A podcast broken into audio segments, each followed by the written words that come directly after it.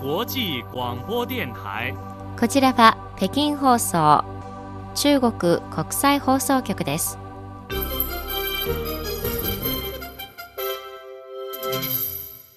こんばんは。11月28日、週明けの北京は曇り、最高気温は13度、最低気温は氷点下5度、夜はひんやりとした寒さです。それでは北京からのニュースをお伝えしましょう。まず主な項目です。有人宇宙船新州15号は29日の打ち上げを目指しています。あと300日で開催する広州アジア大会はデジタル聖火ランナーを全世界のネットユーザーに参加を要請しています。中国は10年以内に地球に飛来する可能性がある小惑星に対し防御ミッションを実施する計画を進めています。以上が主な項目です。はじめに、中国有人宇宙飛行プロジェクト弁公室によりますと、有人宇宙船新州15号は29日午後11時8分の打ち上げを目指しています。乗組員は宇宙飛行士の非春流、唐生命、超陸の3氏を予定しており、非氏が責任者を務めます。広州アジア大会の開催まであと300日を迎えた27日、大会組織委員会はアジア大会デジタル聖火ランナーについて発表し、全世界のネットユーザーにオンライン聖火リレーなどのイベントへの参加を要請しました。現実世界のアジア大会聖火ランナーをデジタル世界に拡張し、より多くの人が時間と空間の制限を受けずに大会に直接参加できるようにすることが狙いです。世界中のネットユーザーは決済サービスアリペイ内のミニプログラムスマートアジア大会ワンストップからデジタル聖火ランナーに申し込めます。デジタル聖火ランナーは個別化されたデジタルイメージや聖火ランナーと同じデザインのユニフォームやトーチといったデジタルの装いなど特別な身分を代表するデジタル権益を取得できます。デジタル身分を用いて皇族のオンライン聖火リレーなどの関連イベントに参加することで聖火リレーブロックチェーン証明書を取得して個人デジタル資産を形成することもできます。中国は現在地球に飛来する可能性がある小惑星に対する防御ミッションを計画しています。中国の月探査プロジェクトのチーフデザイナーを務めるゴー・イジン氏は火星より遠いところから直径数十メートルの一つの小惑星が地球に向かって飛来しており、地球に深刻な脅威をもたらすと説明しています。ミッションとしては、はじめに探査機を発射して小惑星の軌道の確認を行い、その後地球から1000万キロ離れたところに衝突機を発射して小惑星の軌道を変えます。このミッションは今後10年以内に実施する予定だということです。また中国は小惑星の構成を調べるために探査機を発射してサンプルを採取することを計画しています。中国の国有鉄道会社である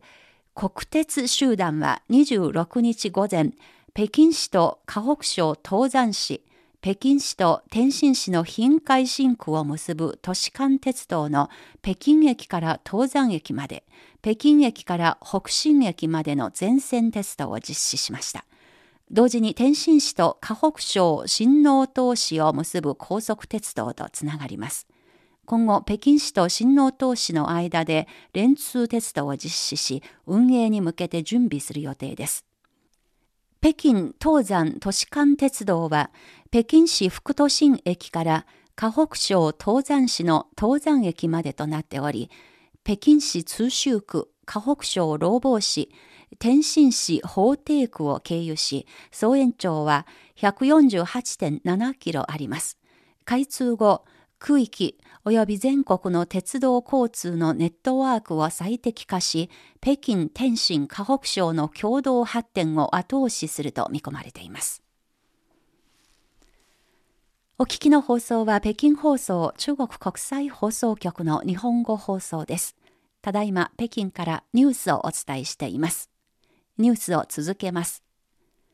中国南部広東省深セン市の塩田港はシンガポール港、オランダのロッテルダム港、中国上海港に次いで世界で4番目の液化天然ガス LNG 充填サービスを提供できるハブ港となりました。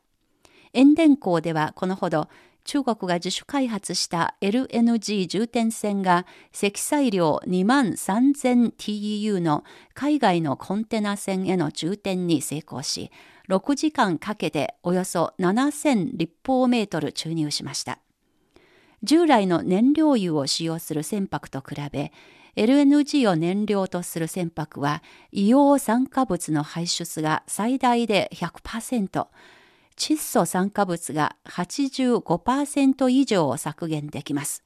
中国も LNG 燃料船の普及を進めており、今後は主港デルタや長江デルタなどの地域に国際的な LNG 重点センターを建設する計画です。北京市は交通分野の低炭素排出へのモデルチェンジを促進するため、2023年までに水素燃料電池車の保有台数を3000台に増やし、2025年に1万台を超える見込みです。このほか、2025年までに北京市は水素ステーション74カ所を設置し、1日の水素提供能力を148トンに引き上げ、1日に126トンという水素エネルギー車の需要を満たす計画です。2022年8月現在、北京市では水素エネルギー車1528台が利用されており、これには大型中型バス、物流車両、コールドチェーン物流車両、清掃車、乗用車などが含まれています。このほか水素エネルギー車の日常の利用を確保するため、市内には水素ステーション11カ所が設置され、このうちの10カ所の運営がスタートしました。電気自動車と比べれば水素エネルギー車は航続距離が長く、水素補充の所要時間が短く、ゼロエミッションと汚染がないという特徴を持つ一方で、低温、山間地帯、重負荷、長距離走行の場面にも適しています。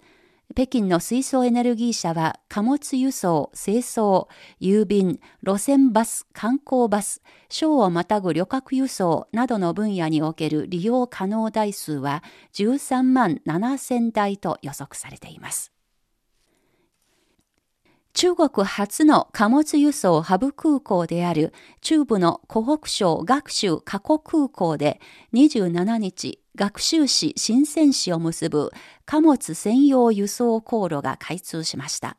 これは学習過去空港に開設された全国初の貨物輸送専用航路となります。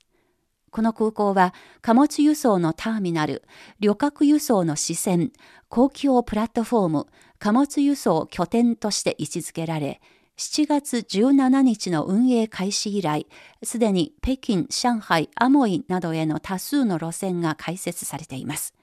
今回開設された貨物専用航路は、ボーイング737型機によって運行され、周辺の武漢市、学習市、鉱石市、高校市などを対象とする通常の急行貨物を輸送します。過去空港はまた近日中に学習市と上海市を結ぶ貨物専用輸送航路を開設する予定です。空港の責任者によりますと、来年は貨物専用航路を40本以上、旅客輸送航路5本以上を開設する計画とのことです。この時間にお伝えしたニュースの主な項目を繰り返します。有人宇宙船新州15号は29日の打ち上げを目指しています。あと300日で開催する広州アジア大会はデジタル聖火ランナーを全世界のネットユーザーに参加を要請しました。この時間のニュース、王翔燕がお伝えしました。